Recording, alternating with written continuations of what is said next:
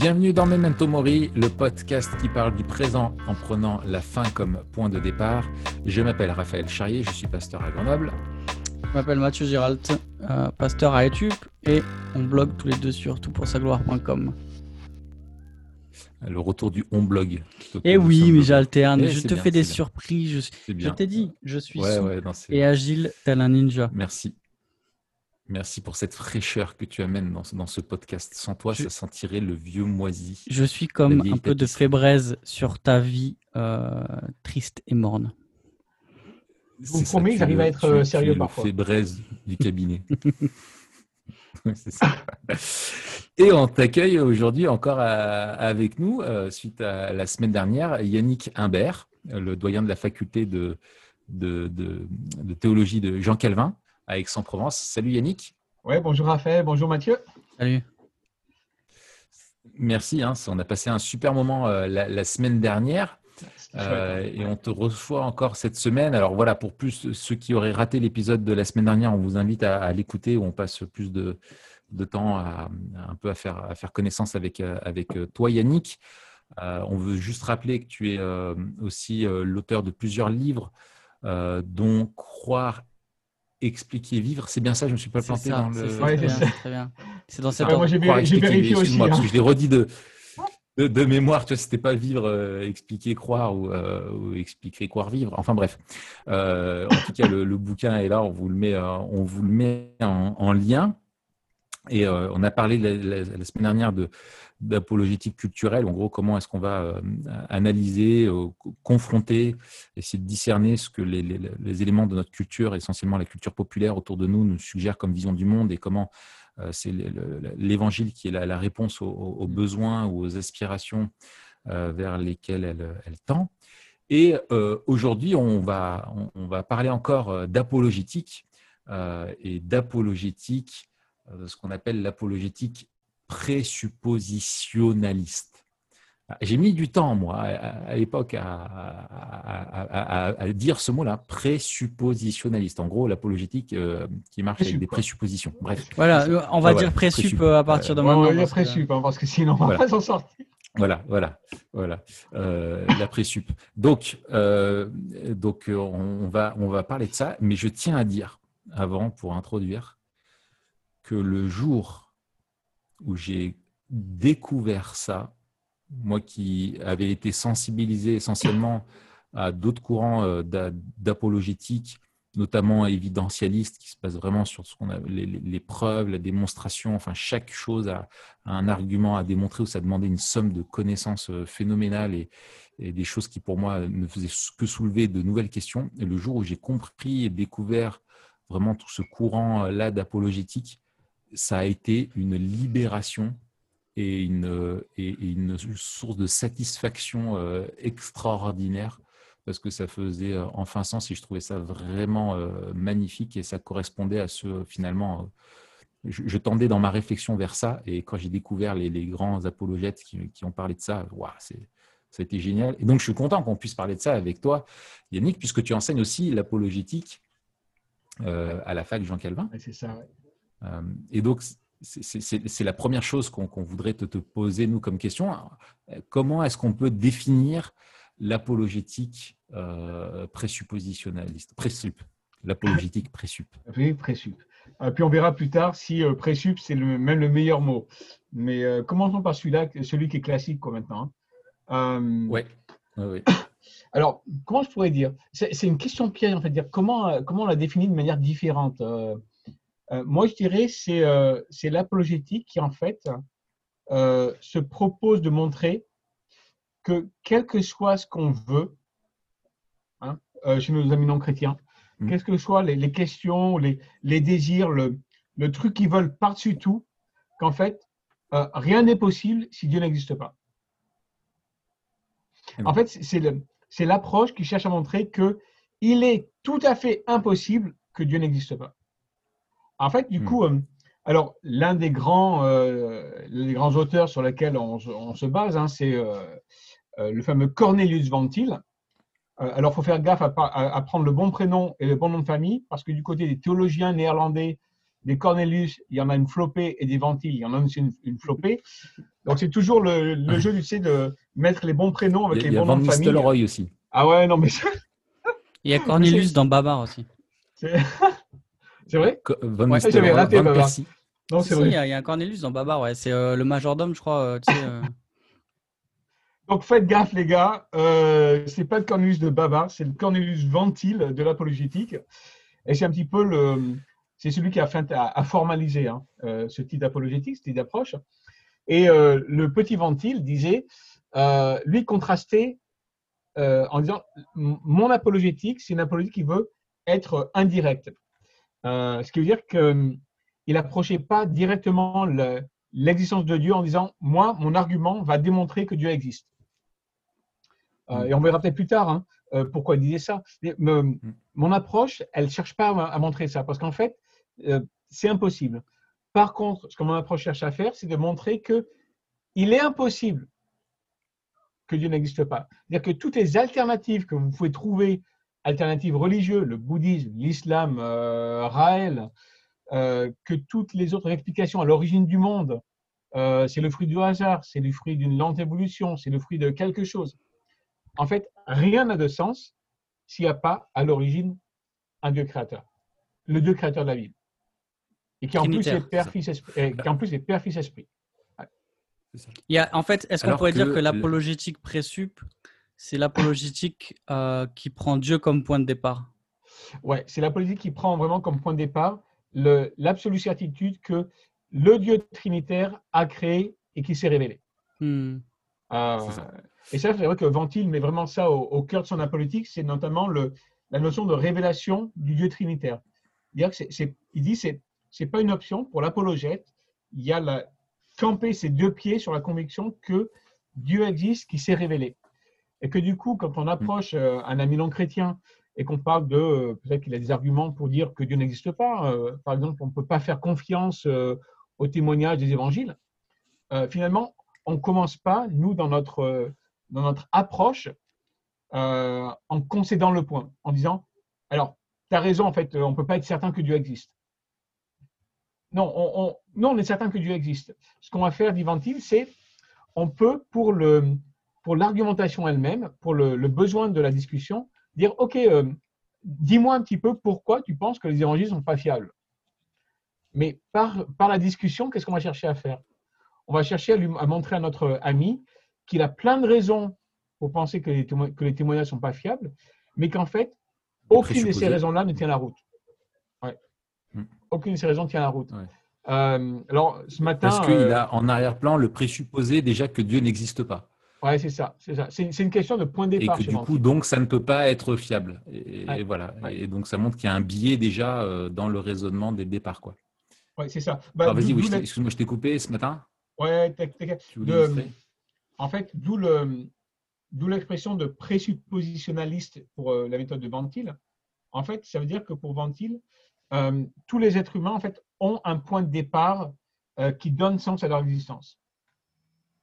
Euh, on a tous. allez, le, le terme de présupposition parfois traumatise un petit peu euh, les apologètes. Donc, euh, disons autre chose. On a tous quelque chose que la Bible appelle le cœur et qui donne sens, direction, coloration à toute la vie. Parlons du cœur plutôt que de présupposer. Présupposer, ça peut être un petit peu philosophique, etc. Le Ouais. cœur humain influence toute la vie. Il y a quelque chose dans notre cœur qui va euh, diriger toute chose et parfois même, ça va euh, influencer, euh, impacter même ce qu'on croit sur le témoignage des éva- des évangiles, la fiabilité archéologique de l'Ancien Testament, la possibilité que des miracles arrivent vraiment. Parfois, ça, ce n'est pas des réflexions rationnelles. hein. Ça provient d'un positionnement de départ qui dit que c'est impossible que le miracle existe. Alors, euh, un exemple, Mm. euh, en fait, c'est marrant parce qu'on en parlait, euh, on en parlait ce matin avec mes étudiants. J'ai eu cours bah, sur Zoom hein, parce que maintenant tout se fait sur Zoom. Et euh, on prenait un exemple de une petite chaîne vidéo qui s'appelle Lutheran Satire en français dans le texte, euh, qui est vraiment, qui est, qui est vraiment sympa. Il est complètement euh, taré lui aussi. Oui, oui. Tu, tu connais ça? Il est, il est- oui, oui, c'est un, Ouais, gros- un c'est, gros euh, dingue. ouais, non, c'est- franchement, le, le- le gars est vraiment bon. Euh, et il en Oui, a une sur. euh, donc, c'est euh, c'est toujours deux personnages, Conan et, and Dougal, c'est deux Irlandais, quoi. Ouais, en ouais, plus, ça. avec le. Avec. Oh non, mais franchement, ce matin, j'avais mis les sous-titrages. Alors, il, il- il rend l'accent irlandais très bien. Et le sous-titrage automatique de YouTube perd les pédales toutes les deux phrases. Et euh, ce matin, au lieu de athéisme, euh, athéisme, euh, la traduction automatique a sorti euh, ATM. Le truc qui perd les pédales. Bon, bref. Euh, et dans cet épisode-là, donc il discute avec Dawkins. Et ce qui est super intéressant, c'est en fait de voir que, bon, à mon avis, c'est pas du tout précis comme approche, hein, mais euh, Mm. ils utilisent un, un truc qui, quand, quand la politique présup, on fait tout le temps, c'est-à-dire que on cherche à montrer à notre interlocuteur que finalement, les raisons qu'il a de pas croire, c'est pas celles qu'il pense. Par exemple, là, dans l'épisode, euh, Richard Dawkins euh, euh, argumente contre le fait qu'il puisse y avoir des résurrections des morts. Christ n'est pas ressuscité parce qu'il n'y a pas de résurrection des morts. Argument de, nos deux petits personnages irlandais, ouais, sauf dans les cas où les morts sont vraiment ressuscités. Réponse de Dawkins, mais si des morts ressuscités, on le saurait. Réponse des deux apologètes irlandais, euh, ouais, mais on, on le sait, il y a des morts qui sont ressuscités dans la Bible. Et la réponse de Dawkins, c'est qu'on ne peut pas faire Mm. confiance en la Bible. Et Ouais. la conversation se fait autour de ça, quoi. hein. Hmm. Alors, euh, moi, je trouve, la, je trouve l'argumenta- la partie assez hilarante. Moi, je suis, je suis mort de rire quand on la regarde. J'essaie de rester sérieux avec mes étudiants, mais là, il y a des fois, c'est compliqué. Euh, et qu'est-ce qu'ils sont en train de faire là? En fait, c'est de montrer à Dawkins que la, la raison pour laquelle euh, il est convaincu que les morts ne peuvent pas ressusciter, c'est pas une, pas une question de science, comme il le dit. C'est simplement qu'en fait, il a éliminé, à cause de son positionnement de départ, il a éliminé euh, toutes les, euh, toutes les arguments, toutes les preuves qui disent que les morts peuvent bien ressusciter, Euh, bah, notamment, euh, notamment la Bible. Et, et le procédé là, c'est quasiment un exemple d'approche. C'est-à-dire, On cherche. Ce qui se passe dans le cœur de la, de la personne. Euh, on ne s'arrête pas aux questions qui sont posées. On essaie d'aller derrière, se dire, OK, euh, il me dit ça, mais pourquoi?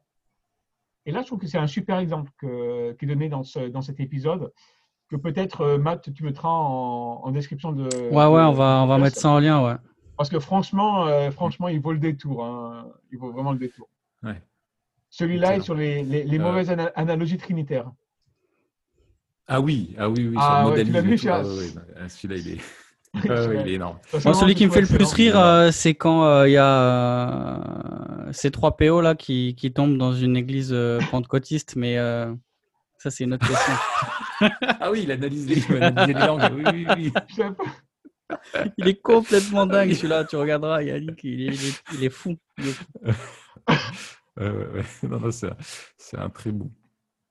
Euh, et- et- alors, euh, on, on part du, du- du- du- du- du- du- on part de Dieu, c'est Dieu qui est le, le point de départ, alors que d'autres euh, façons de faire de l'apologétique vont plutôt partir euh, de l'homme, euh, du raisonnement, de, de l'intelligence, des preuves, de ce qu'on peut observer, des déductions scientifiques, enfin, part de la connaissance que l'homme a, lui, du monde qui l'entoure pour arriver à l'idée que, du coup, si ce monde est là, peut-être qu'il y a Dieu. Quoi. Ouais, c'est ça. C'est un petit peu l'un des trucs qui différencie aussi l'approche présup, c'est euh, par rapport à le- ce qu'on essaie de faire et avec quels moyens. Euh, notamment le- la confiance qu'on peut avoir en euh, bah, notamment la, la raison humaine. Alors c'est vrai que Ouais. quand, quand ça débat entre méthode présup et d'autres, ça allume un petit peu sévère sur cette, c'est un petit peu chaud hein, sur cette notion-là précise. Euh, Ouais. La raison humaine, elle peut faire quoi et qu'est-ce qu'on peut en attendre? Et franchement, c'est là qu'en fait, chez Ventil, tout se joue. Euh, Ouais. Et grosso modo, Ventil veut montrer que euh, si on a une bonne doctrine de la création, une bonne anthropologie, on est obligé de conclure que tout l'être humain est marqué par le péché, raison y compris. Et Ventil dit, on n'est pas dans une perspective thomiste où euh, les dons naturels euh, que Dieu a confiés à l'homme, notamment sa raison, sont, allez, on va dire, peu ou pas, peu ou pas, euh, touchés par le péché. Hmm. Euh, ils le sont. C'est l'être humain entier qui est touché par le péché. D'ailleurs, c'est pour ça qu'on est convaincu aussi que c'est l'être humain entier qui est régénéré et que notre raison, elle l'est aussi. Et notre imagination, Mhm. d'ailleurs, aussi. hein. On- pourrait parler Ouais. imagination, d'ailleurs, une fois, mais ce sera pour plus tard. Euh, Mhm. la raison est marquée par le péché. Du coup, Ventil dit, le problème des méthodes habituelles, c'est qu'elles peuvent donner l'impression. Alors, Ventil est plus carré que moi, mais moi, je, moi, je suis gentil. Moi, je suis l'apologète présup qui va essayer d'arrondir les angles. Euh, ouais, non, mais, non, mais Ventil. Alors, c'est vrai que parfois. Lui, il est il, présuppositoire, tu vois. eh, il est, il est- il présuppositoire polémique. hein. Il est direct. C'est-à-dire que ça fait mal, quoi. C'est ça. Euh, non, alors, C'est non, mais c'est vrai que Ventil, c'est un, c'est un polémiste. Euh, Mm. et du coup, c'est vrai que parfois, il, ça gratte, quoi. hein. Euh, Et puis, il était en réaction avec son époque aussi. Euh, il était en réaction, il, il était en tension. dans son contexte. c'est ça. ouais. Euh, Alors, grosso modo, en fait, Ventil va dire les gars, vous adoptez en apologétique euh, une théologie qui n'est pas la théologie protestante. Bon, euh, vous imaginez que ça, c'est resté euh, en travers la gorge, quoi. hein. Euh, Ouais, ouais, ouais. toujours maintenant, hein, parce que Mm. on a tendance à avoir une, une confiance trop grande à ce que la raison peut faire. Et par exemple, donc il y a une tendance dans les méthodes habituelles à penser que la raison humaine, qui peut quand même évaluer la plupart des choses qu'on voit dans le monde, euh, peut juger et peser euh, la vérité de, de ce qu'on affirme, la vérité de la foi chrétienne. Euh, le schéma que les ventiliens, euh, donc les ventiliens, les apolètes présup, hein, euh, prennent parfois, c'est l'image de la balance. hein. Vous avez une balance, vous mettez la Bible d'un côté, hein, le témoignage chrétien d'un côté, vous mettez la raison de l'autre, et la raison est capable de, de peser de ce que euh, la Bible dit. Et Ventil va dire euh, non, non, si, si, si vous avez une théologie protestante, non. Euh, la raison humaine seule ne peut pas faire ça, parce qu'elle est marquée par le péché. Euh, alors bien sûr, ça, ça pose la question de savoir qu'est-ce qu'on peut faire de la raison. Quoi. Et puis Ventil, euh, je crois aussi, euh, il, il, il désingue un peu euh, les autres approches euh, apologétiques euh, Mhm. qui prennent un peu le théisme comme euh, un escabeau pour euh, arriver au, euh, à la foi chrétienne trinitaire. Ouais. Ouais. Et par exemple, un William euh, Lane Craig, euh, il serait un peu désingué par euh, Ventil, non? Ah ouais, pour Ventil, euh, pour Ventil le- le- la, la méthode classique hein, euh, défendue par Craig, euh, c'est vraiment l'exemple typique hein, euh, d'une approche qui ne part pas du Dieu de la Bible pour arriver au Dieu de la Bible. Euh, alors, ça, ça ne retire rien, et, et c'est ça qu'il ne faut pas rater quand on, quand on est avec Ventil, c'est que lorsque Ventil rentre dedans, et il rentre dedans, euh, il- quand il tient un truc, euh, il ne le lâche pas. Quoi, hein. Je veux dire, c'est c'est le chien de meute qui, quand il a chopé sa proie, euh, il n'y a rien qui le fera lâcher. Euh, mais chez lui, c'est jamais une remise en question de la foi personnelle de, de la personne. Donc, il va vous détruire l'apologétique de William Craig, hein, c'est clair. Euh, mais il ne permettra jamais de dire que par conséquent, euh, William Craig n'est pas chrétien. Hmm. Et l'exemple de cela, c'est que il, il est toujours après l'apologétique, entre guillemets, l'approche thomiste. hein, euh, qui, alors, parfois, sur certains trucs, je ne suis même pas convaincu qu'il y a, il y a des, deux, trois petits trucs que moi je changerais, mais euh, il, il part après Thomas au quart de tour, Thomas d'Aquin. Et cependant, il l'aime pas. hein. Ah ouais, non. Et cependant, il dit régulièrement, à plusieurs reprises dans ses bouquins, que Thomas d'Aquin est orthodoxe. Hmm. En fait, il ne remet pas la foi Thomas euh, en cause la foi de Thomas d'Aquin.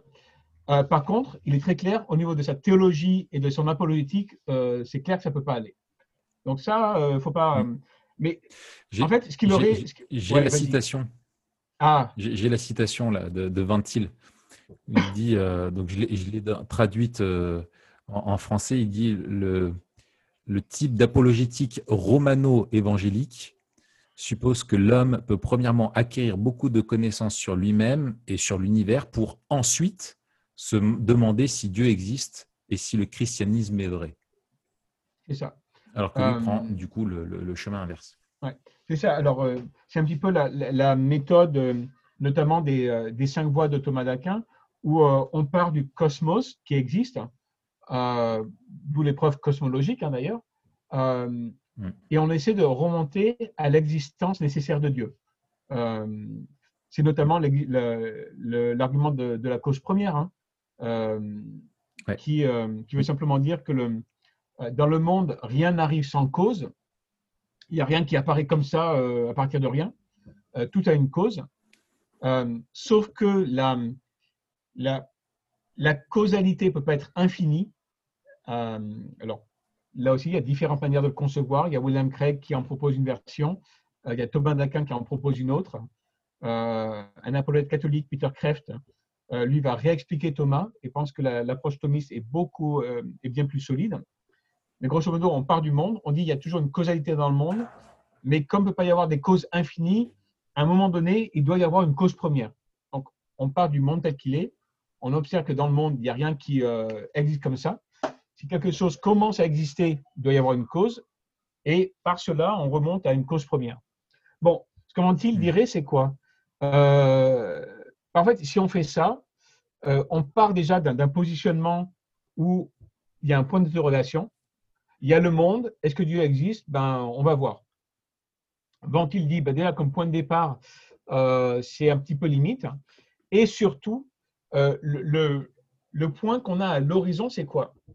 Ben, C'est la seule chose que peut faire l'argument cosmologique, c'est-à-dire de montrer qu'il est probable, en plus, cette probabilité-là, pour Ventil fait question, mais qu'il est probable qu'il y ait un Dieu créateur.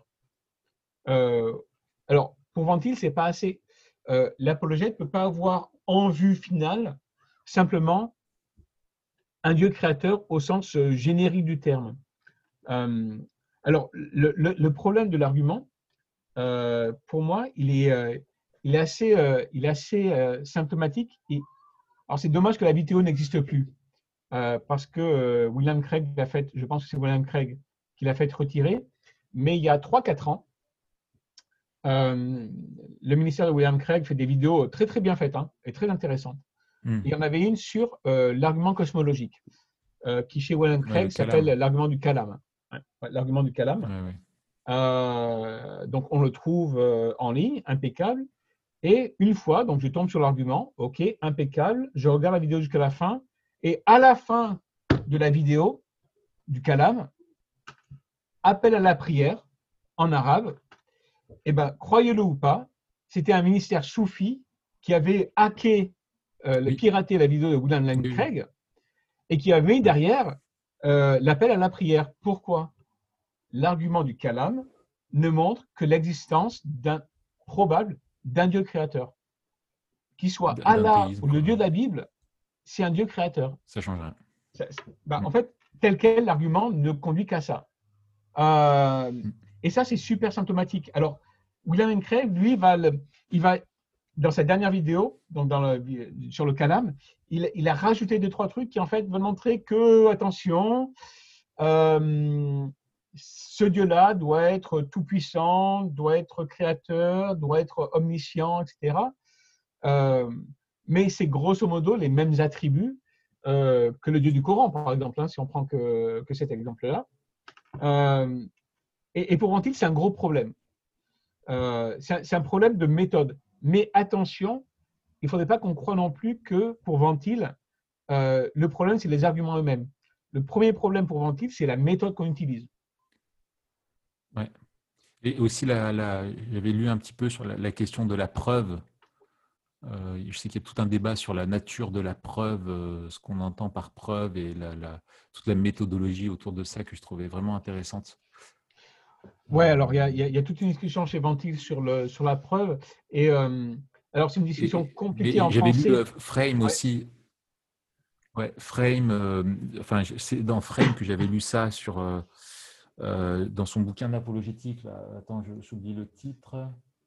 Oui, c'est euh, Apologétique to the Glory of God. Ah oui, oui, bien où sûr. Il explique euh, euh, voilà un petit peu ça et où lui, quand même, est, est, dans un présup qui n'est pas un présuppositoire. Quoi. Il, il a rempli les ongles quand même et parle de la place de. Ouais, voilà, ouais, c'était intéressant. Et Yannick, on n'a pas, on n'a pas parlé, je l'avais noté, toi tu l'as, tu l'as, enfin tu l'as, tu as fait une allusion euh, sur Yes, de juste aller ouvrir la porte, je vous laisse continuer euh, tranquille, c'est votre podcast. Hein, ah ouais, bah vas-y, vas-y, allez, salut. Euh, on parle aussi, et je crois que tu en parles dans ton livre, et c'est aussi le parti pris qu'a pris Scott Oliphint dans le livre du coup qui s'appelle Covenantal Apologetics.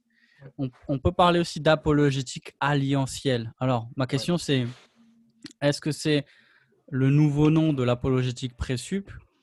Pourquoi, euh, pourquoi ce, nom d'apologétique alliantielle? Et euh, toi, est-ce que tu préfères euh, l'une ou l'autre appellation et pourquoi?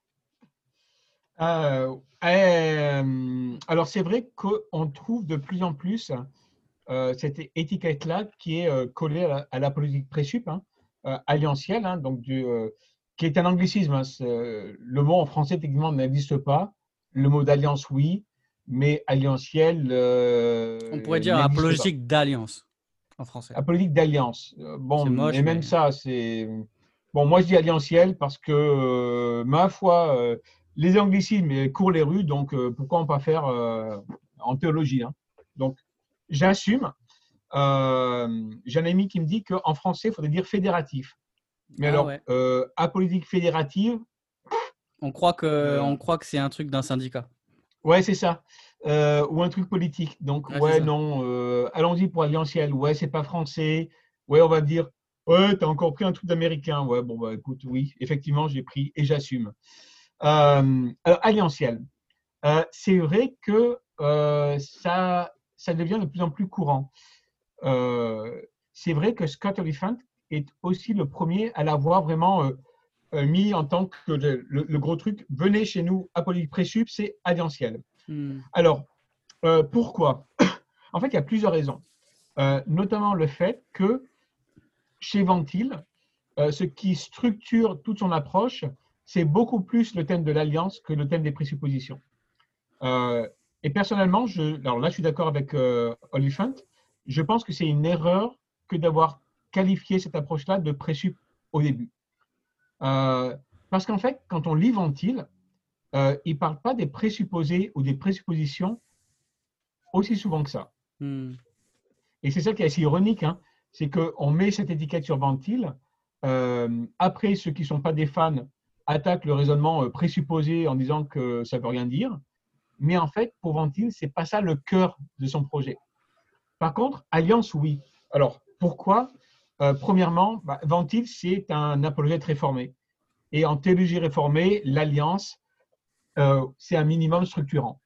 Euh, d'ailleurs, moi, les étudiants qui sont à la fac, première année, deuxième année, ils arrivent en milieu de deuxième année, dès qu'un prof dit et donc, ceci va vous rappeler le thème de l'alliance. Et là, tout le monde se meurt. Ah, ah, ah, encore l'alliance tu les, les, profs de théologie réformée qui ne peuvent pas sortir une heure de cours sans parler d'alliance.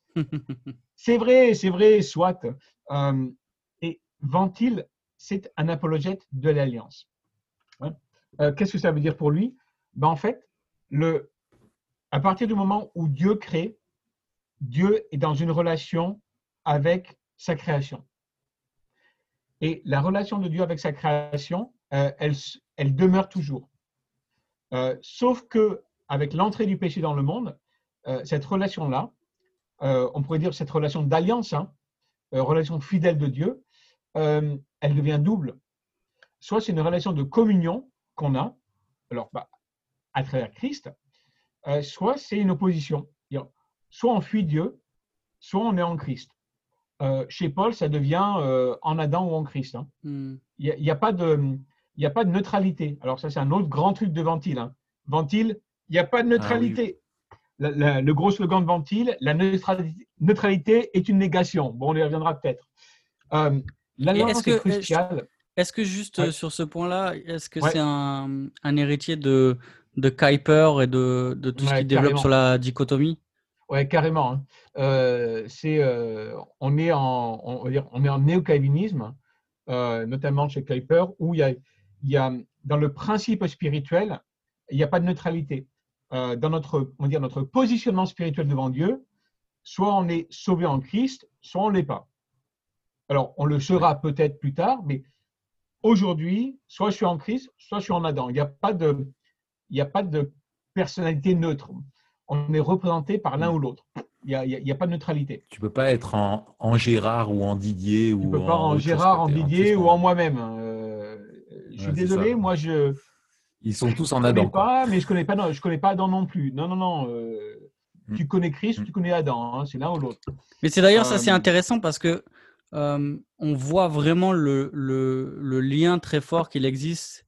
Alors là, dans l'histoire, puisqu'on parle de, de, de mouvements historiques, euh, mais même dans les disciplines entre l'apologétique et la théologie, c'est-à-dire la, la, l'apologétique présup est profondément réformée dans sa, dans sa théologie euh, et, les deux sont intimement liés. Et donc, euh, un bon apologète, ce sera ou ça devrait être un bon théologien. Et, et en plus, ça c'est super, c'est tout à fait intéressant ce que tu dis, Matt. Hein. et, et ça veut dire aussi que oui notre apologétique est toujours le fruit de notre théologie. Hmm. C'est ça. c'est, ça et, en, fait, euh, ouais, vas-y, vas-y. Ventile, pour moi, c'est un, c'est un systématicien. Ouais, ouais c'est premièrement un systématicien. C'est comme ça que, que, que, je le vois. Et même, tu vois, comme lui-même a écrit son apologétique, c'est, c'est, c'est, il prend des, des, des, des doctrines, en fait. C'est ça. C'est premièrement un systématicien. Alors, c'est peut-être là où il y a une, aussi une faiblesse chez Ventile, c'est que euh, étant premièrement systématicien, il ne s'est pas beaucoup penché sur la question suivante. Euh, Cornelius, si tu as raison, euh, est-ce qu'on a vraiment des preuves à avancer, des arguments à avancer? Qu'est-ce qu'on fait des preuves? Et Ventil s'est pas beaucoup penché sur la question. attention, ça ne veut pas dire qu'il ne pratiquait pas. On a, on a par exemple hein, des exemples de prédication, d'évangélisation de Ventile. Hmm. Euh, alors, pas forcément des grandes discussions apologétiques euh, en ligne sur YouTube. Euh, par contre, de l'évangélisation, oui. Donc, du coup, il y avait de la pratique. Hein. Mais dans ces bouquins, on trouve assez peu le coup de OK, mais qu'est-ce qu'on fait des arguments alors? Donc, ça, c'est une petite faiblesse. Hein que d'ailleurs les ventiliens n'ont pas tout à fait, euh, on pas assez travaillé ça. Quoi, hein.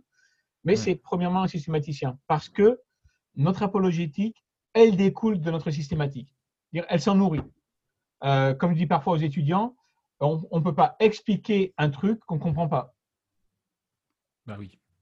Euh, et donc, on explique toujours ce qu'on comprend. Et si ma théologie, c'est une théologie thomiste, ben, mon apologétique, ce sera un apologétique thomiste. D'ailleurs, c'est pour ça qu'en fait, Ventil attaquait beaucoup les apologètes protestants, euh, parce qu'il disait, vous avez une théologie protestante et vous avez une apologétique thomiste. Hmm. C'est ça. Euh, les gars, faut être sérieux. C'est notamment sur la, sur la raison, la capacité de la raison. Ils oubliaient la, dépravation totale, quoi. Sur la capacité de la raison, il y avait, euh, il y avait un, il y avait un petit, un petit truc pas, pas très cohérent, quoi. Euh, tout à fait. Qui, qui, demeure, à mon avis, euh, qui demeure. Alors que qu'on peut aussi trouver chez Calvin. Hein. Moi, je, il y a des passages chez Calvin qui sont, à mon sens, pas assez clairs. Euh, alors, je pense que quand on met en contexte, ça devient beaucoup plus clair. Mais il y a des passages chez Calvin, on dit, bah, je ne l'aurais pas dit comme ça parce que ça peut prêter à confusion. Même chez Calvin, hein, sacrilège. Oh purée, ouais. Non, mais c'est oh, ce que le doyen de la faculté Jean Calvin qui dit ça. Oh, le doyen. Oh c'est ma dernière apparition en Memento Mori, quoi. ouais, c'est ça. Et d'ailleurs, c'est ma dernière apparition en, tant que doyen de la fac. Hein. ouais, ouais. Ce sera, en 2022, ça sera la faculté euh, euh, de théologie de, de, de, Thomas d'Aquin ou euh, d'un autre. De Saint Thomas. C'est ça, c'est ça. Ah là là là là là, misère. Alors, quel, euh, alors, on l'a dit, hein, vraiment le, le, le présupposé euh, ou le point de départ euh, de, de, de, Dieu et de l'existence de Dieu, de ce Dieu qui se révèle et qui rentre en, en, en, relation avec sa, sa, création au travers de, l'alliance.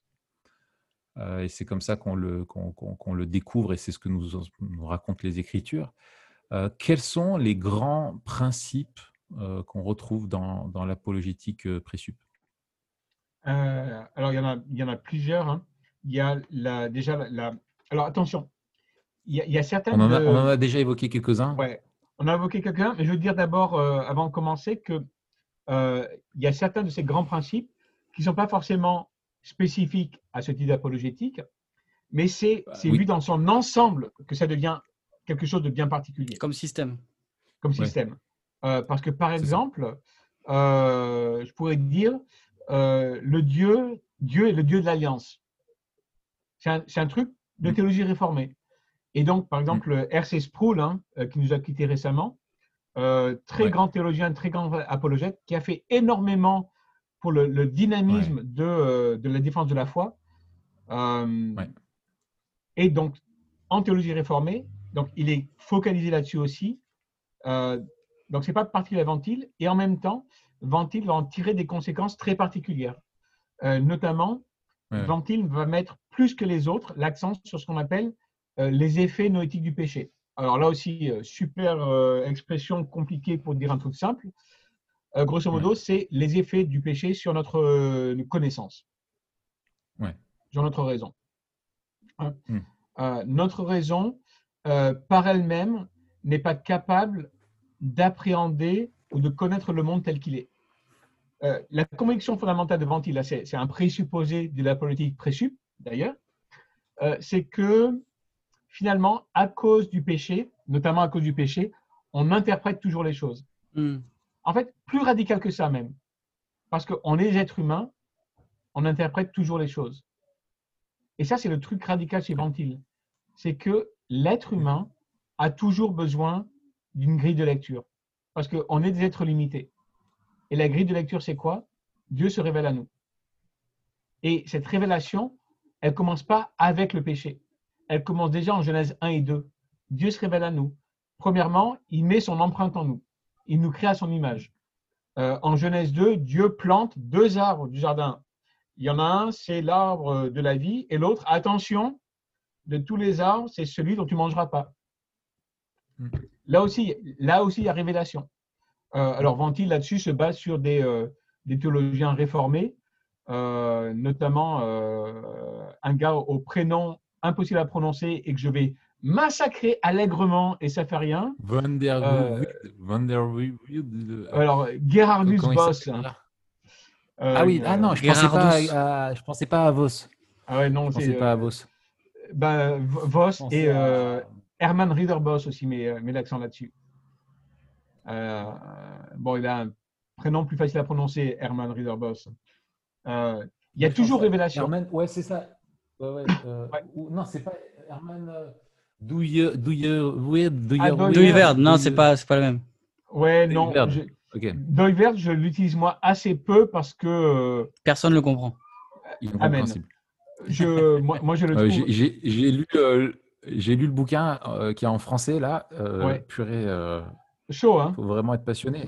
c'est intéressant, mais comme en plus il utilise. Non, non, mais en plus, mais il invente ses, propres trucs. C'est ça. Mais c'est un philosophe. c'est terrible, le philosophe. C'est bien. Tu dis ah oui, ça, ça. Ouais, ouais, c'est ça. Le philosophe, il c'est ouais, le, le, crépuscule de la pensée occidentale, il euh, faut s'accrocher. Et c'est pas le plus compliqué. Hein. Il y a, y a, y a des. Euh, non, la, la, nouvelle critique de la pensée théo, théorique, moi, c'est la misère de misère. Bon, bref. Euh, donc, je. ventile, en fait, un poil plus simple à approcher quand même, il faut lui reconnaître ça. fondé sur la conviction qu'en fait, on interprète toujours les choses. La question, c'est de savoir euh, on l'interprète en fonction de quoi? En fonction de Dieu, qui est le créateur, ou d'autre chose. Hmm. Euh, et, le péché qui entre dans le monde fait quoi? Ben, On va toujours interpréter le monde à travers quelque chose d'autre. Euh, et c'est en particulier le cas dès qu'on touche à des questions de le sens de l'existence, l'existence de Dieu, la question des miracles.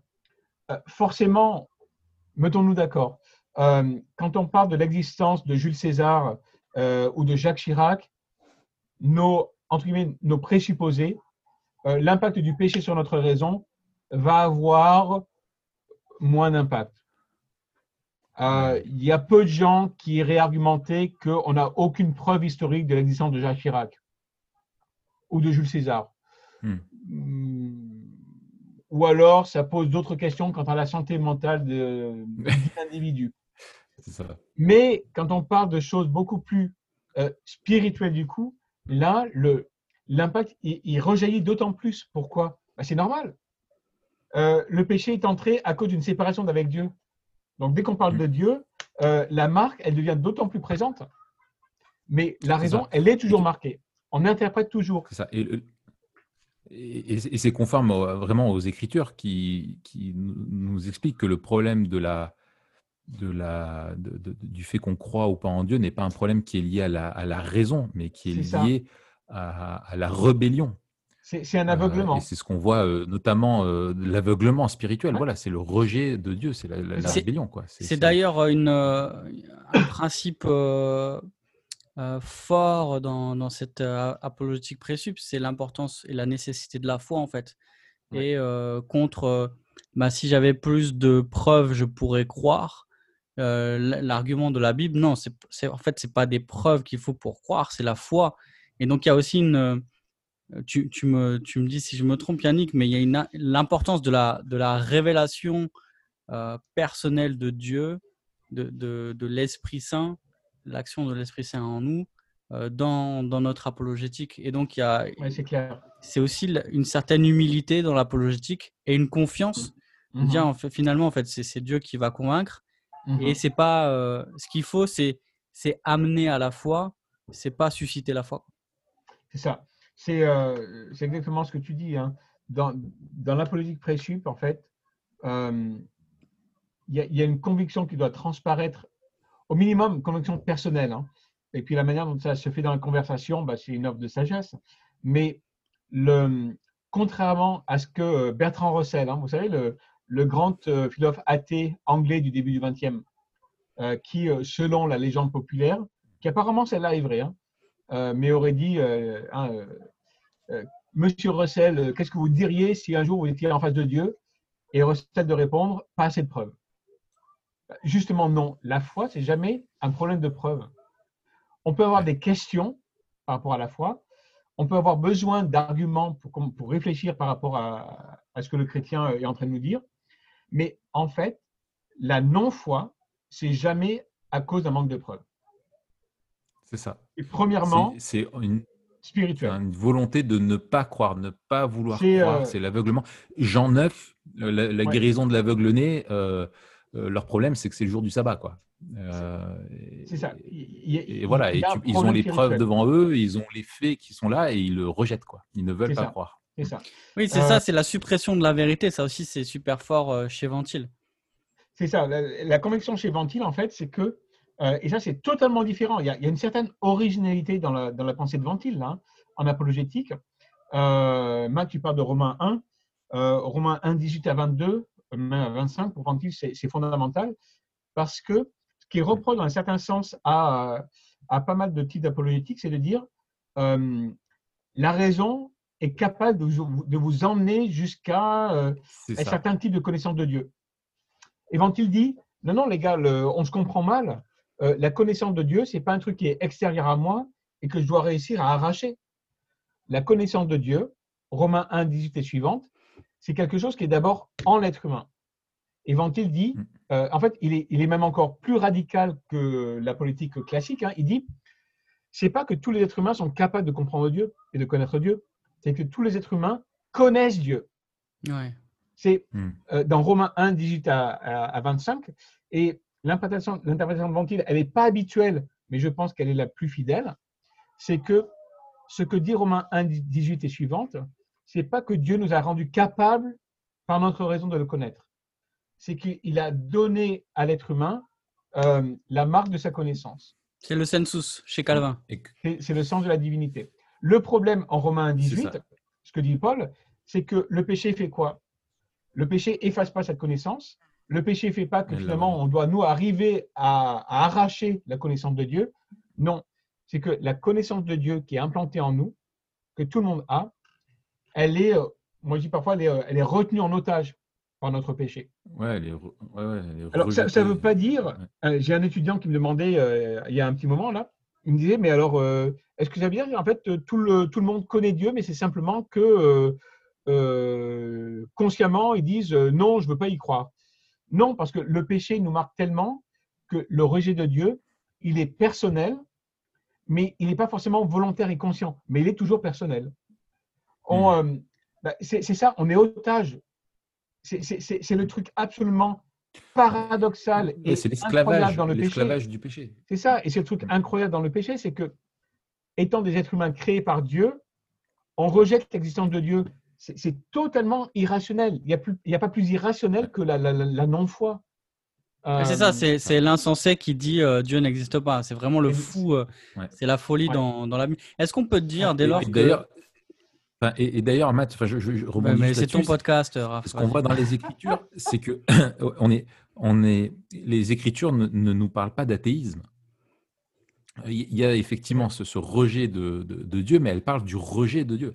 Elles ne parlent pas de l'incapacité de croire en Dieu ou le fait que euh, Dieu est caché ou quoi. Elle va nous parler d'idolâtrie, elle va nous parler de rébellion, elle va nous parler de désobéissance, elle va nous parler d'aveuglement, etc. Mais par le fait qu'il y a des hommes qui cherchent euh, qui, qui, par eux-mêmes arrivera à comprendre qu'il y a un Dieu euh, en partant d'un point de vue neutre et simplement dans une démarche de, curiosité intellectuelle et spirituelle et d'ouverture au monde. C'est mmh, pas du tout ça.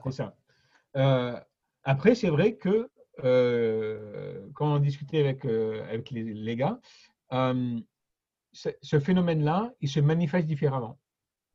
C'est-à-dire que là, il y, a, il y a la question du, de ce qu'est l'être humain dans sa nature être humain pécheur, euh, séparé de Dieu. Qu'est-ce que ça veut dire par rapport à cette connaissance-là qui supprime?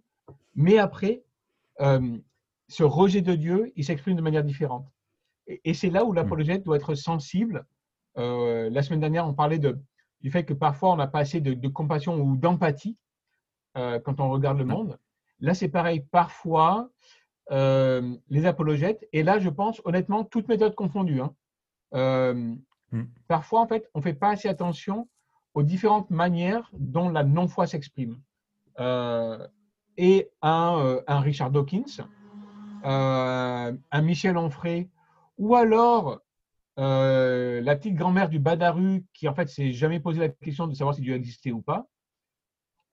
Dans le principe spirituel, oui, on est au même point. On a rejeté, on a pris en otage la connaissance de Dieu. C'est des symptômes différents, mais un même mal. Exactement. Ça ne se, manifeste pas de manière différente. Hein. Euh, on va dire l'aveuglement spirituel ne touche pas toutes les personnes de la même manière. Pourquoi? J'en sais rien. Euh, mais, c'est ce qu'on voit. C'est ce qu'on voit.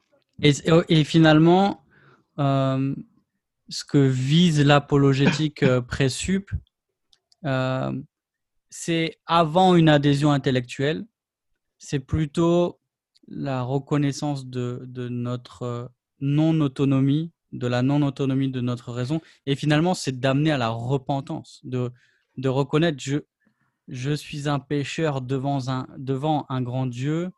Euh, et et c'est pas pas à lui de me prouver qu'il existe, c'est à moi de reconnaître qu'il est mon Dieu, mon créateur grosso modo, le, point final d'une argumentation, on, pourrait dire présup hein, ou alliantielle, si on utilise euh, le mot maintenant, euh, c'est de dire, OK, je, je reconnais qu'effectivement, euh, si Dieu n'existe pas, alors il n'y a pas de réponse. Hmm. Ce qui est différent de dire, j'arrive à la conclusion que ma raison m'emmène à dire que Dieu existe. C'est différent. Parce que dans la politique présup, du coup, quand on arrive au stade où alors, soyons un petit peu naïfs et on se dit euh, un quart d'heure de conversation et on arrive à amener la personne à reconnaître ça. allez, soyons, soyons euh, Dieu fait des grandes œuvres à, travers nos faiblesses. Donc, vendu. Euh, fin de conversation, votre, votre pote qui, vous, qui vous disait que en fait, la matière se suffit à elle-même et que tout est une affaire de science, va reconnaître, comme dans le Dawkins de la vidéo avec nos, nos deux petits Irlandais que, en fait, euh, bah ouais, s'il fait attention à toutes les preuves qu'il y a euh, qui montrent qu'il y avait vraiment des résurrections, euh, bah en fait, il est impossible que Dieu n'existe pas. Attention, les gars, est-ce que ça veut dire que la personne a reconnu Christ comme étant le, sauveur du monde? Hmm. Non. Non, on n'y est pas encore. Euh, il faut jamais sous-estimer la, rare capacité de l'être humain à être totalement irrationnel et de dire, OK, ouais, je, peux concevoir que Christ existe vraiment, que les évangiles sont vrais et qu'il était fils de Dieu. Et ça fait rien, je le rejette quand même. C'est ça, c'est ça, parce que sinon, en fait, on aurait, euh, sinon, en fait, l'apologétique serait infaillible. Dans le sens, si, si c'était simple, si ça relevait simplement d'une démonstration qui repose sur la, raison euh, de l'homme, euh, tu fais une démonstration que du coup c'est possible, ça existe, c'est rationnel de croire, et bah du coup je crois. Ou alors ce serait c'est 2 plus 2 ouais, ouais. Ou alors ce serait... 2 plus 2 égale 4 quoi. Ou alors ce serait une œuvre très désespérante dans le sens où on dirait à chaque fois que quelqu'un n'arrive pas à la conclusion, ta raison, Dieu existe. C'est que je ne suis pas capable, oui, tout à fait. Et, moi, c'est ça, quand je t'ai parlé de libération, euh, quand j'ai euh, compris ça et que je trouvais ça beaucoup plus cohérent avec ma théologie euh, biblique et systématique, ma compréhension de la parole, c'était une libération, c'est que j'arrivais toujours à me dire, mais en fait, c'est moi qui ne suis pas capable parce que sinon, il devrait comprendre. Quoi. Non, et, et je pense qu'on est aussi dans notre voilà, et avec notre arrière-plan aussi, euh, euh, en plus français, tu vois, très attaché au raisonnement, à la raison, mmh les, lumières, etc. Tu vois, on a, on a cet héritage-là avec des, présupposés aussi, tu vois, pour nous même dans notre approche, qui du coup euh, sont influencés par ça, et on, et on est désespéré, on, est, on, peut être vite désespéré. Mais ce que je trouve excellent, c'est de et ça soulève bien qu'en fait le problème, oui, donc il est, il est après spirituel et j'aime bien l'expression, c'est de Alistair euh, McGrath dans euh, Jeter les ponts. Là, je crois que c'est lui, j'espère ne pas me tromper, qui disait que l'apologétique, en fait, c'est tailler, euh, tailler à coup de, enfin, tailler dans le buisson du doute pour laisser entrevoir la croix derrière. et, finalement, et, de se dire, voilà, ce n'est pas, c'est pas ça, mais et si on arrive à, faire que la personne, elle va dire, bah, alors oui, effectivement, c'est possible qu'il y a, bah, derrière, ça peut nous, nous ouvrir la porte à une présentation de, de l'évangile. Mais on va être complètement dépendant, euh, mmh bien sûr, de, ce que nous disent les Écritures, c'est de l'œuvre souveraine de l'Esprit et, de la, et de la démarche de foi, de placer sa, vraiment sa confiance en, l'œuvre de Christ pour être sauvé. Quoi. Ça, ne peut pas se soustraire à ça, impossible. Et, et, et là, tu as prononcé un, mot qui est... Euh, qui, à mon avis, alors là, c'est ma propre peut-être euh, réinterprétation au truc de, de la politique de, alliantielle, hein. mais euh, dans un certain sens, à travers tous les, on peut utiliser des arguments aussi euh, dans la politique précieuse. C'est parfois ce qu'on oublie. Hein. Oui. Tout à mais le but, c'est de quoi? En fait, à mon avis, le top, c'est de montrer qu'on a tous une foi en quelque chose. On a tous placé notre confiance en quelque chose. Euh, bon, dans le langage biblique, hein, euh, vous l'avez dit euh, à un moment donné, c'est le langage de l'idole. Hein. On a remplacé la confiance en Dieu par la confiance en quelque chose d'autre. Mm. Et finalement, ce que la politique présup fait, c'est on, va chercher à dévoiler qu'on a tous quelque chose en lequel on a confiance. ou alors, si on revenait en, en Genèse 3, en fait, on essaie de faire l'inverse de ce qu'a fait euh, Satan en Genèse 3. Euh, Satan en Genèse 3, il a fait trois choses. Euh, il s'attaque à l'autorité de Dieu en disant Dieu a-t-il vraiment dit? Donc, grosso modo, en fait, il tente Ève et Adam à dire Je décide par moi-même. L'autonomie, hein, c'est quoi C'est la loi moi-même. Tout à fait. Je, je décide d'être mon propre autorité. en fait, Dieu n'avait pas dit. mais il remet aussi la confiance en Dieu. C'est la, deuxième étape hein, quand il dit Ok, bon, alors Dieu a, bien dit ça. Ok. Mais en fait, il vous a dit ça, mais ce n'est pas pour la raison qu'il vous a dit. Ce n'est pas parce que vous allez euh, mourir, c'est parce qu'en fait, vous allez devenir comme lui. Grosso modo, euh, Dieu vous ment.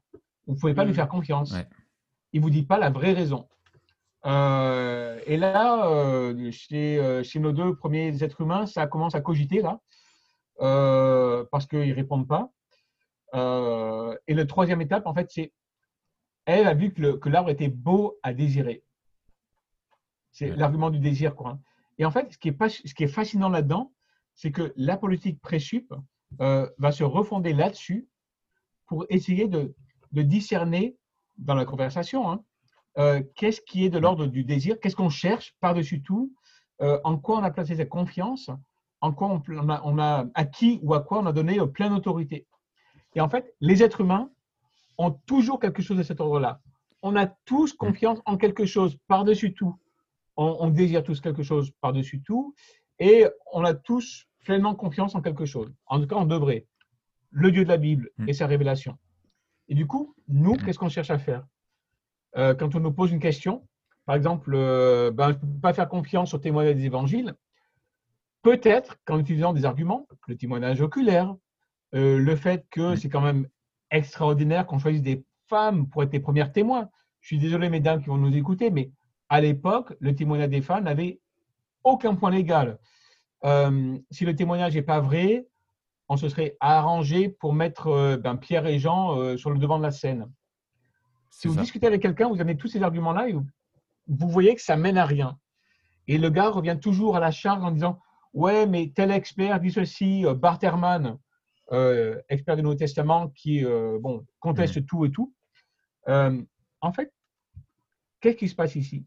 C'est que la personne en face de vous est en train de vous dévoiler, peut-être sans s'en apercevoir, qu'elle a adopté une position de confiance presque absolue dans la parole de certains experts, mais pas de tous. Mm. Mm. Il y a un positionnement d'autorité dans la parole de certains experts, mais pas de tous. Pourquoi? Et c'est ça qu'il faut essayer de remettre en cause. Parce que si vous remettez ça, pas, ça en cause, euh, vous allez vous épuiser à passer des heures et des heures à parler des sources extra-bibliques qui mentionnent la mort de Christ, etc. Mais si vous n'attaquez pas à la racine du problème, vous irez nulle part. Finalement, c'est ça, qui essaie de faire la politique présup. Hein. C'est de dire, euh, ne vous arrêtez pas aux questions qui sont posées. Hmm. Euh, attaquez-vous au cœur du problème. Hmm. C'est ça. Et le cœur du problème, c'est le problème du problème. C'est ça. Oh, c'est belle formule, Mathieu. Merci. Euh, moi, moi c'est ça. C'est souvent j'utilise euh, ça ou euh, pour expliquer, je dis ben voilà, si je te dis Paris, quelle image te vient à l'esprit? Il y en a, ça va être la Tour Eiffel, d'autres ça va être le métro bondé, d'autres ça va être le Louvre, etc. Et dire ben tu vois voilà, il y, y, a des choses que tu as en toi qui, vont te, te, donner euh, un regard sur, euh, sur, sur, sur, ce que tu. Quand j'évoque quelque chose, toi, tu vas, tu vas partir, mmh tu vas y coller dessus ce que toi, tu crois déjà. Et, euh, et, et, du coup, c'est ça que tu vas chercher à, interroger, à interroger et confronter, quoi, à dévoiler. Yannick c'est, ouais. Pardon, tu n'avais pas fini, Raph? Non, vas-y, vas-y. Non, mais je voulais, je voulais poser une question. Il y a un, autre grand principe dont on n'a pas parlé euh, et que, qui, moi, me semble très intéressant. C'est celui du capital emprunté. ah oui. Euh, est-ce que tu peux nous en dire deux mots, Yannick? Ouais, ouais. Euh, alors, je vais revenir un tout petit peu en arrière quand même, avant de parler du. Parce que là, on est dans des, encore dans des expressions. On se dit, mais où c'est qu'ils sont allés prendre ça? En fait, vent-il s'il part du principe qu'en fait, on est soit en Christ ou en Adam, euh, établit vraiment une, distinction entre les chrétiens et les non-chrétiens. On pourrait se dire, mais euh, franchement, à ce stade, euh, est-ce que ça veut dire qu'on peut vraiment comprendre quelque chose entre chrétiens et non-chrétiens? Est-ce qu'on peut avoir un vrai dialogue hein? S'il y en a certains qui sont régénérés par l'esprit et puis d'autres qui ne sont pas régénérés par l'esprit, est-ce qu'on a des chances de se comprendre? Alors, il y, y, a plusieurs trucs que Ventile introduit et qui vont établir en fait des points de contact entre le chrétien et le non-chrétien. Euh, et je vais vous montrer en, quoi ça rejoint le caractère emprunté. Euh, le premier, c'est que tous les êtres humains sont à l'image de Dieu. Euh, donc, par exemple, tous les êtres humains sont créés avec une raison et avec cette marque de Dieu. mais tous les chrétiens sont aussi, dit-il, l'objet de la bonté commune de Dieu.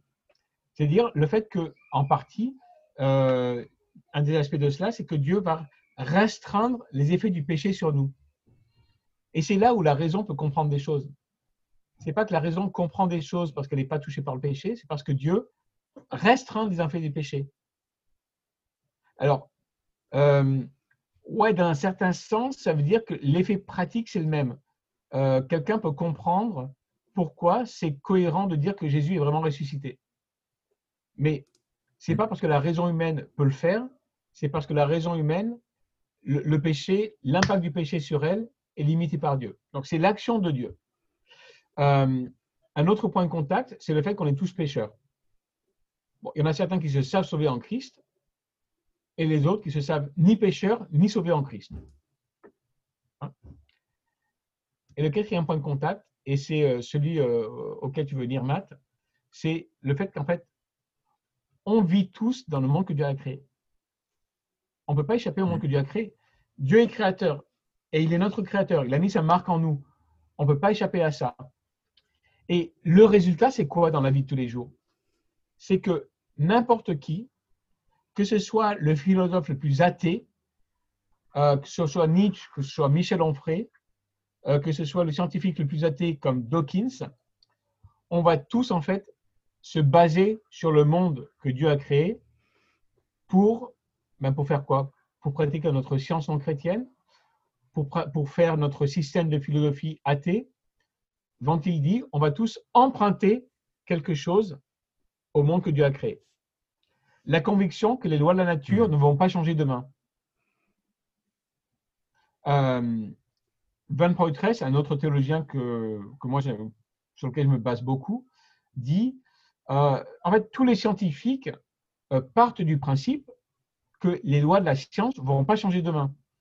Personne ne se couche le soir en disant euh, misère chérie, j'espère vraiment que la loi de la gravité va exister demain. bien sûr qu'elle va exister demain. Pourquoi? Ben, En fait, dont il dit, c'est une conviction qu'on emprunte à la foi chrétienne, hmm. à, la vision biblique du monde.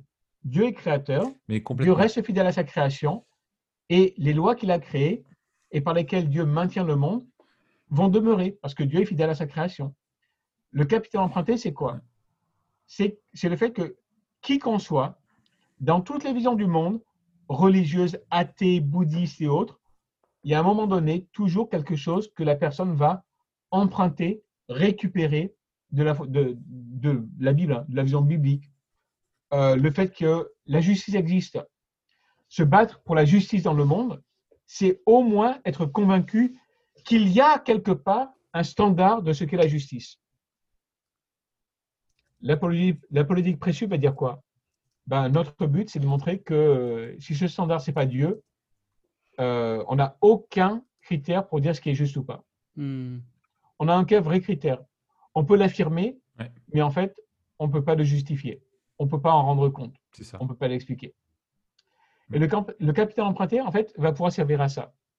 C'est-à-dire que quand on est euh, confronté à, surtout quand on a des grandes idées euh, euh, ou des grandes visions du monde, comme le matérialisme, l'athéisme et autres, on se dit, cette vision-là du monde, ou cette vision-là de l'homme, ou cette vision-là de la politique, hein, peut-être, qu'est-ce qu'elle emprunte à la vision biblique?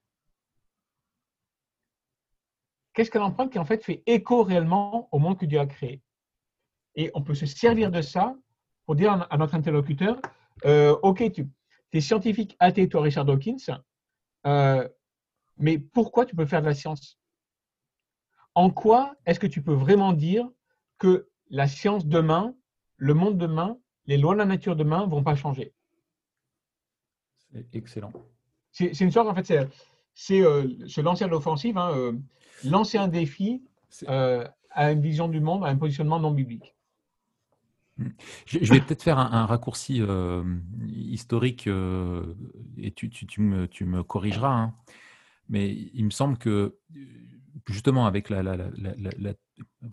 théologie et le, le, fruit de la réforme, de, replacer vraiment la parole au centre et Dieu au centre, et à, donner un petit peu la, matrice euh, pour permettre aussi, à, notamment à, l'explosion derrière des sciences, euh, parce que du coup, tu n'étais plus dans un monde un peu, euh, enfin, je sais pas, je vais dire magique ou mystique, ou en tout cas qui, avec, un, avec ce fameux obscurantisme où en gros, faut pas, avec cette distance entre la, création et, l'homme, où finalement la, théologie protestante et réformée euh, vraiment rendait la, démarche scientifique possible parce que elle part du coup du présupposé que tu es dans un monde qui est créé par Dieu, qui est intelligible et que les lois de la création demeurent, il y a des constantes, et, du coup, c'est parce que tu es dans un monde qui est créé et qui est compréhensible que tu peux t'aventurer à, essayer de le comprendre et donc de rentrer dans des démarches scientifiques. Ouais, c'est clair. Hein. il, y a des, il y a des réels positionnements bibliques qui sont réaffirmés par la réforme. Alors, la réforme n'est pas la première à mentionner, mais qu'elle va restructurer euh, et qui va donner un, élan nouveau euh, à, à, la science. Et je pense qu'en fait, ce que fait la, bien sûr, la, démarche scientifique existait avant. Hein. Je ne veux pas. Mais, ouais, mais, tu as raison là sur, le, sur, le point, euh, Raph, parce que ce que fait par exemple le, la théologie protestante par rapport à, au, consensus catholique qui, qui s'éteint hein, vers le, vers le 15e, c'est que finalement, on va euh, non pas euh, séparer la science de, de, la foi, comme certains ont, voulu le dire, mais en fait, on va séparer l'écriture de l'interprétation humaine. Hmm.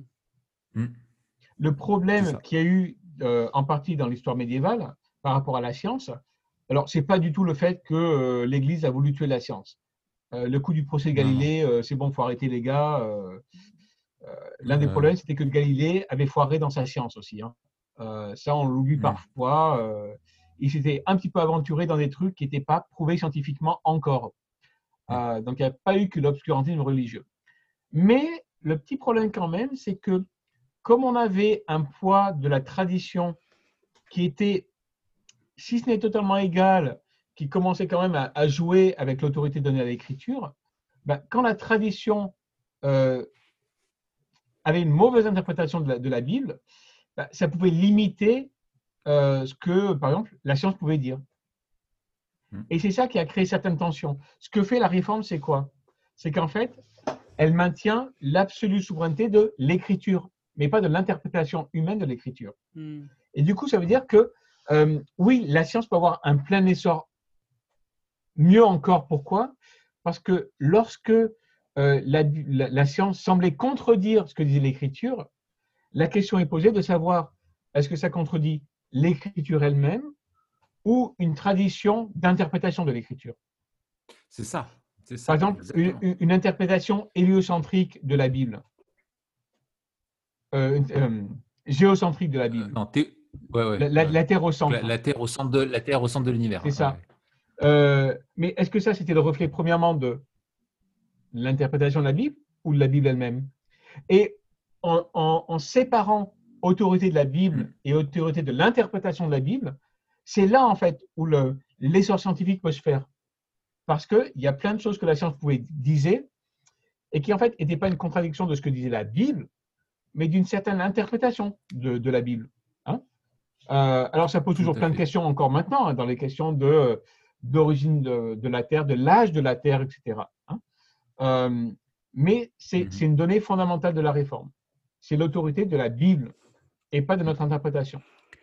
Alors justement, euh, puisque tu abordes ça, Yannick, moi j'avais une question. C'est un, euh, une remarque, une attaque que l'on fait souvent à l'apologétique présup en disant ben l'apologétique présup bah, prend pour acquis que la Bible est la vérité. Mhm. Et donc, il y a plein de, il y a plein d'arguments qui semblent circulaires. Par exemple, bah, Dieu existe. Pourquoi Dieu existe? Euh, Ben, euh, parce que la Bible le dit.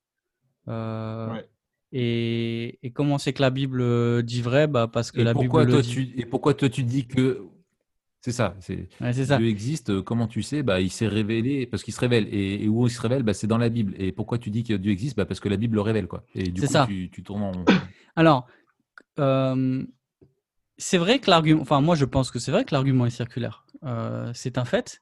Mais est-ce que c'est un problème, Yannick? Ouais. Alors, ouais, c'est une des c'est une des, des, attaques majeures hein, euh, sur la politique, contre la politique présup alliantielle. Euh, c'est que c'est toujours une affaire de, euh, d'arguments circulaires. Hein. dit d'une autre manière, ce que vous dites tous les deux, c'est la Bible est vraie, la Bible dit que ce qu'elle dit est vrai, donc la Bible est vraie. grosso modo, en fait, un, argument circulaire, c'est de dire le point de départ et le point d'arrivée, c'est la même chose. La Bible est vraie. Tout ce que dit la Bible est vrai, donc la Bible est vraie. Euh, et là, forcément, les gens regardent. Euh, mais, euh, départ. mais non, mais en fait, forcément, si tu penses que la Bible est vraie, tu vas dire que la Bible est vraie, mais ça ne veut pas dire qu'elle est vraie.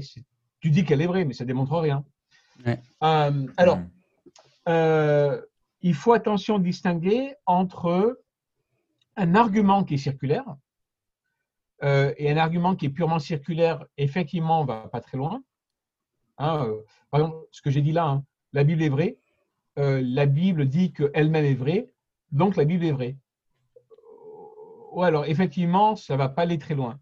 Mais attention, euh, ça, ce n'est pas la même chose que ce, que ce dont Ventil parle. Ventil parle d'un raisonnement circulaire.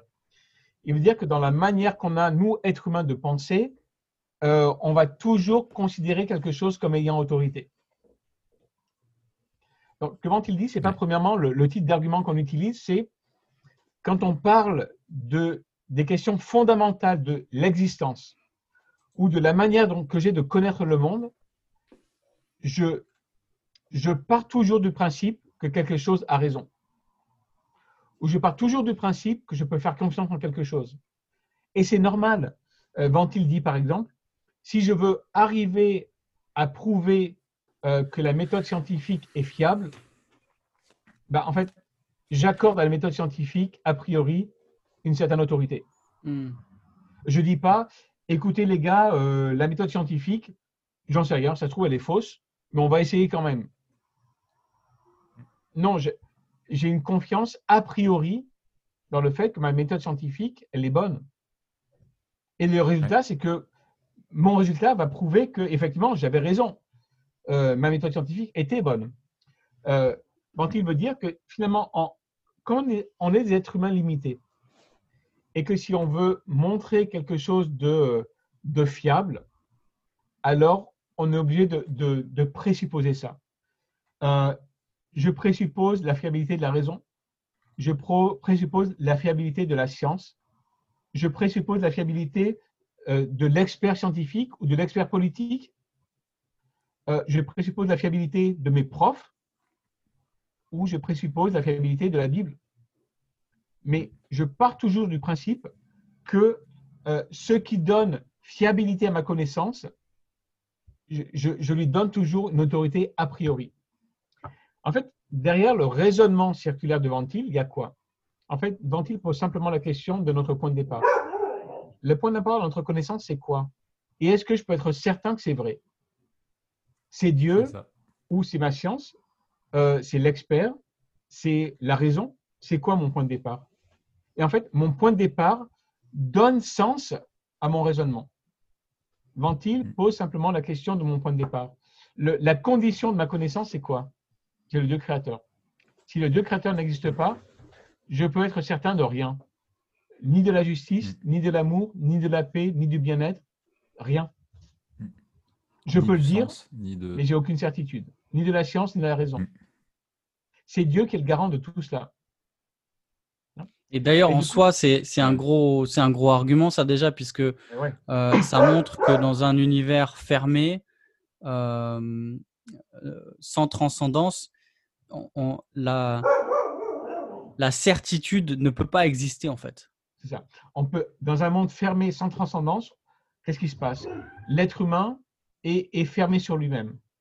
il peut arriver à, quelque chose, à, dire quelque chose de vrai, hein, par exemple. il peut arriver à dire que les lois de la nature existent. Bah ouais, il a raison. Mais pourquoi? Quelle raison on a de dire ça? Il n'y a pas de cause première. Il n'y a pas de cause première? Il y a, il y a, il y a quoi? Il y a le hasard, l'évolution? Et le hasard et l'évolution ne peut pas être une réponse, euh, une réponse suffisante. Si on est dans un système fermé, c'est un, un cercle comme ça, ouais, ça. Il y a un cercle comme ça dans lequel on est prisonnier, alors on peut tomber sur quelque chose de juste, mais on n'a aucune raison pour le justifier. Hmm, ça. Pour ça, il faut quelque chose qui le brise, qui se révèle. quoi. Hein. C'est ça. Et, j'aime bien euh, là-dessus un, exemple de, de, Platinga. Ouais. Euh, alors, qui n'est pas présuppositionnaliste, lui. Ah ouais, non, pour le coup, pas du tout, non.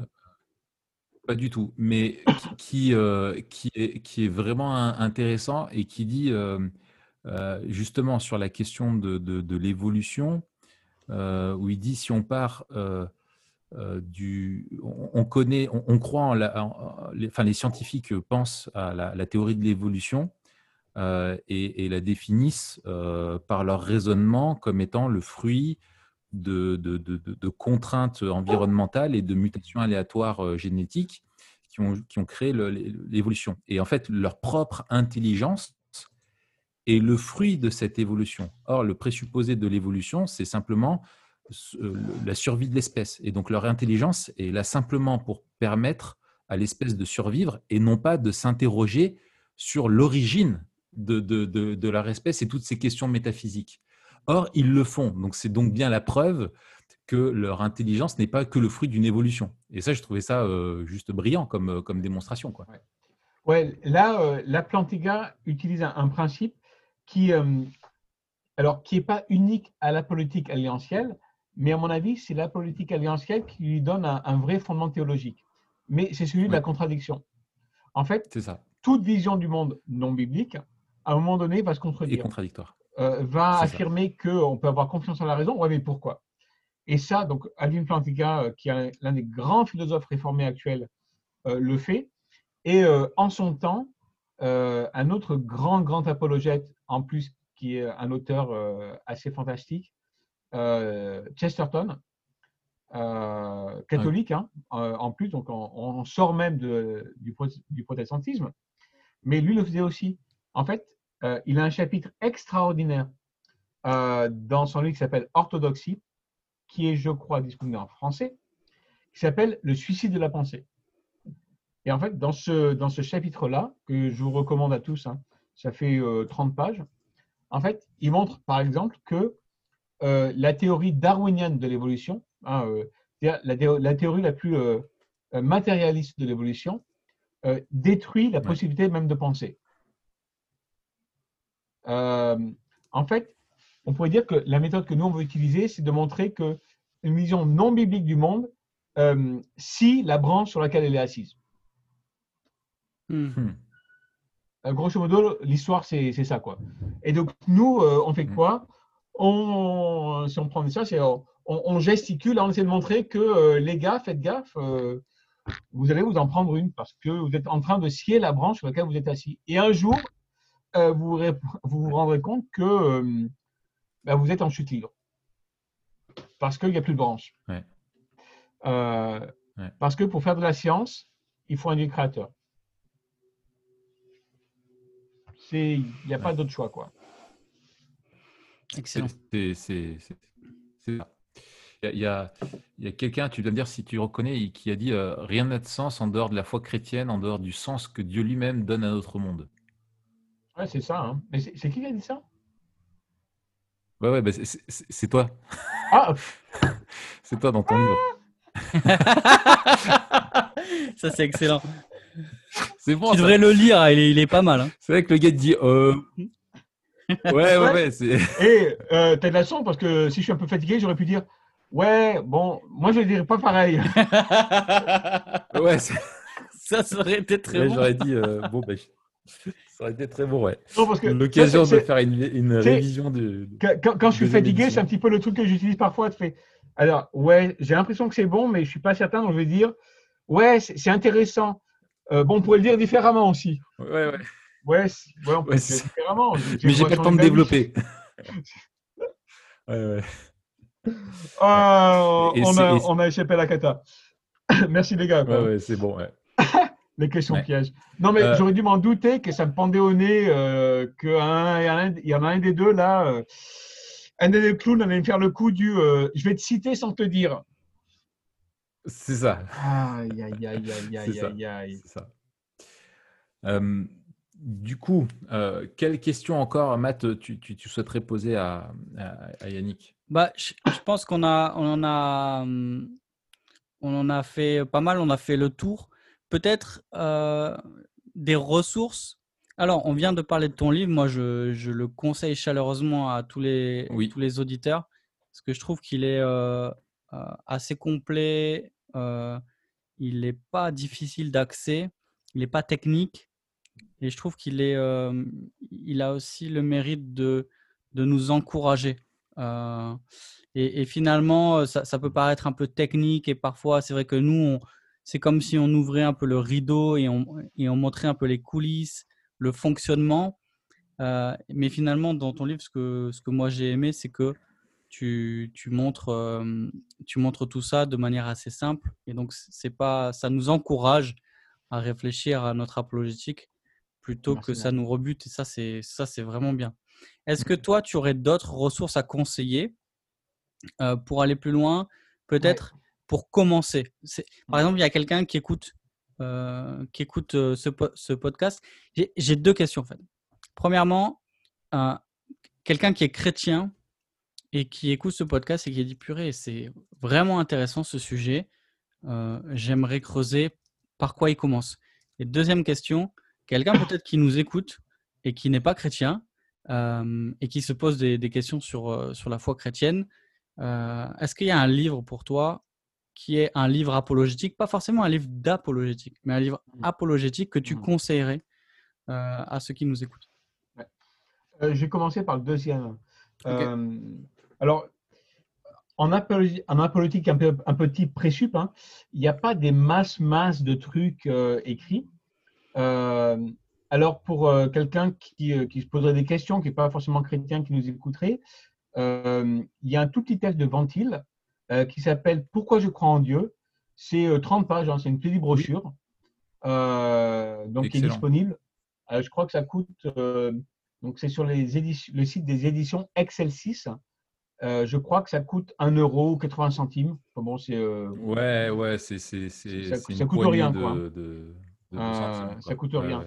Et en fait, c'est, un petit peu, c'est, ce qui est intéressant, c'est que le fameux Cornelius fait de l'apologétique en, en, racontant un petit peu sa vie. Hmm. ça personnalise un petit peu le gars, quoi. Hein. il paraît parfois très philo. Et là, c'est bah, ce que je crois, voilà d'où je viens, et voilà comment je suis arrivé moi à la fois. Euh, mm. après, il y a aussi, alors pas du tout présup, hein, mais euh, un très beau bouquin d'un euh, d'un apologète qui s'appelle Guillaume Bignon, qui a écrit mince, comment s'appelle les gars La foi a ses raisons. La foi a ses raisons. donc en fait, il, il, explique un petit peu son passage de, de l'athéisme à la foi chrétienne. Euh, donc aussi qui est, euh, qui est assez bon. Mais pour moi, le, euh, le meilleur, ça reste encore, et là c'est pour les, pour les deux occasions, et je vais bien sûr pas le trouver, pourtant je l'avais prévu, le bouquin de Tim Keller, la, raison est pour Dieu. Ouais. parce qu'il y a dedans beaucoup d'exemples. en fait, c'est fait en deux parties. La première, c'est les grandes questions ou objections qu'on aurait à l'existence de Dieu. Et il, pense, il parle à pas mal de trucs. Il, pense à, euh, par exemple, l'existence du mal, mais aussi celle de l'enfer. Euh, est-ce que Dieu peut être juste et bon, un Dieu d'amour? Et on dit envoyer des gens en enfer alors qu'ils n'ont rien fait. Euh, le fait que toutes les religions sont influencées par leur culture, etc. etc. et dans son deuxième partie du bouquin, il donne les raisons que nous, chrétiens, on a de croire. Hmm. Donc ça, moi, pour moi, c'est... Et en plus, il le fait d'une approche un peu présup, hein, comme on l'a dit tout à l'heure. Euh, donc moi, c'est celui qu'au niveau pratique, je recommanderais. Vraiment, c'est le, c'est le top. Hein. Et on peut, on, peut, on peut aussi conseiller de Tim Keller euh, pour les coulisses. Moi, j'ai vraiment beaucoup aimé euh, la partie contextualisation dans une église centrée sur l'évangile. Ouais, je le connais moins, alors je te laisse. Il détaille sa méthode. Ouais il détaille sa méthode et justement euh, qui ressemble beaucoup à l'approche la, présup, où il prend quelque chose que les, du capital emprunté que les gens euh, admettent euh, et il prend quelque chose que les gens rejettent et il montre en fait que, que, que l'un implique l'autre. Et ouais, c'est vraiment, vraiment super. Moi je trouve vraiment bon. Hein. maintenant, pour le, des, frères chrétiens qui nous écoutent, qui se disent ouais, je, ça m'intéresse, je voudrais aller plus loin. Et puis, de toute façon, euh, l'apologétique, c'est euh, j'aimerais pouvoir expliquer ma foi euh, de manière plus pertinente. alors, bah, les ressources qu'on a citées, elles sont toujours là. Hein. elles sont pour tout le monde.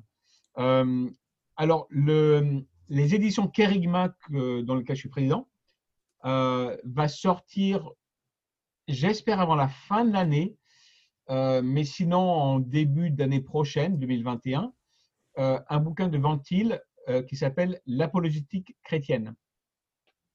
C'est un de ses classiques. Hein. Donc celui-là va sortir bientôt. après, le problème quand même, c'est que la plupart des super ressources sont en anglais. Hmm. Par contre, si vous, euh, si vous parlez un petit peu anglais et qu'un podcast en anglais, ça ne vous fait pas peur, euh, le site euh, monergisme.com a pas mal de bonnes ressources. Alors, vous allez sur le site et vous tapez Apolitique Présup et vous allez tomber sur une page entière qui vous donne des ressources utiles. Mais moi, je suis un grand fan, parce que j'ai eu comme prof et que j'aime beaucoup le bonhomme, j'ai eu comme prof Lane Tipton, qui est un systématicien et qui, euh, qui maintenant intervient régulièrement sur le podcast euh, Reform Forum. Et euh, sur le Reform Forum, il a une introduction à la politique de Ventile, à Ventile lui-même. Hein. Ça fait, je crois, ça fait 12 heures. Et, et c'est un truc qui est vraiment, vraiment, vraiment bon. Donc moi, je conseille ça. Et puis, comme autre auteur, euh, ben, mon, euh, là, du coup, mon, euh, un, de mes, un de mes grands amis et mentors, William Edgar, a plusieurs bouquins d'apologétique. il y en a un qui existe en français et qui s'appelle La foi a ses raisons. Oui, très bien. J'avais fait un article dessus sur TPSG. La foi a ses raisons. alors, tous les bouquins de William Edgar, euh, mais celui-là existe en français euh, et je le recommande. Euh, dans une approche précipe aussi. Hein. D'accord. et je crois que c'est toi, Matt, qui avait mentionné le bouquin de, Scott Oliphant, Covenantal Apologetics. ouais, qui, est, une bonne intro aussi. qui est une bonne intro. Hein.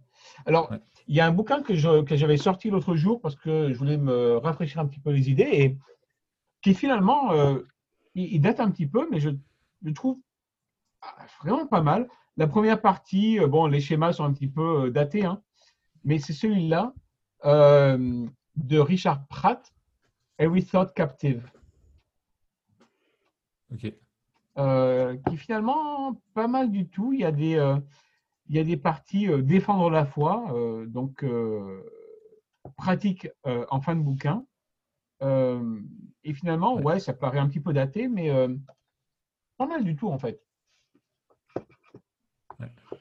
Super, merci beaucoup. Et euh, est-ce que la faculté Jean Calvin a un cours d'apologétique que l'on peut suivre en, candidat libre à la carte? Oui, bien sûr. Hein, euh, la fac d'Aix, de toute façon, tous les cours qu'on fait à la fac d'Aix, euh, vous pouvez nous demander, hein, vous prenez contact et tout est dispo à l'unité, sans engagement. Bon, faut les payer, hein, mais sans engagement d'examen, de machin et tout. Et donc, mon cours d'intro à l'apologétique, euh, vous pouvez le prendre. Euh, je ne me rappelle plus du prix exactement, je crois que c'est 80 ou 85 euros dans ces eaux-là. Hein. Un bon cadeau de Noël. Un bon cadeau de Noël. vous pouvez suivre les cours en ligne, c'est sur la plateforme de cours de, la fac. on vous file les lectures, machin et tout. vous le faites à votre rythme. Vous êtes obligé de, de faire aucun des examens si vous ne voulez pas. Si c'est pour vous-même, pour votre euh, édification perso, ça roule. Euh, et tous les autres cours d'apologétique sont aussi dispo. Euh, celui-là, c'est le premier. C'est celui par lequel on commence. Hein. on approfondit un petit peu ce qu'on a fait aujourd'hui avec, avec Materaf sur le qu'est-ce que l'apologétique et quelle est l'approche qu'on en fait, on, on va proposer. Super. Excellent. Écoute, c'est, merci beaucoup hein, de t'être rendu disponible et le travail de préparation et tout, parce que c'est vraiment euh, passionnant. Je me suis régalé. Là. Ouais, ouais, pareil. Je me suis pas, régalé. Il ne faut pas oublier la dernière question. Encore une fois. Hein. Ouais.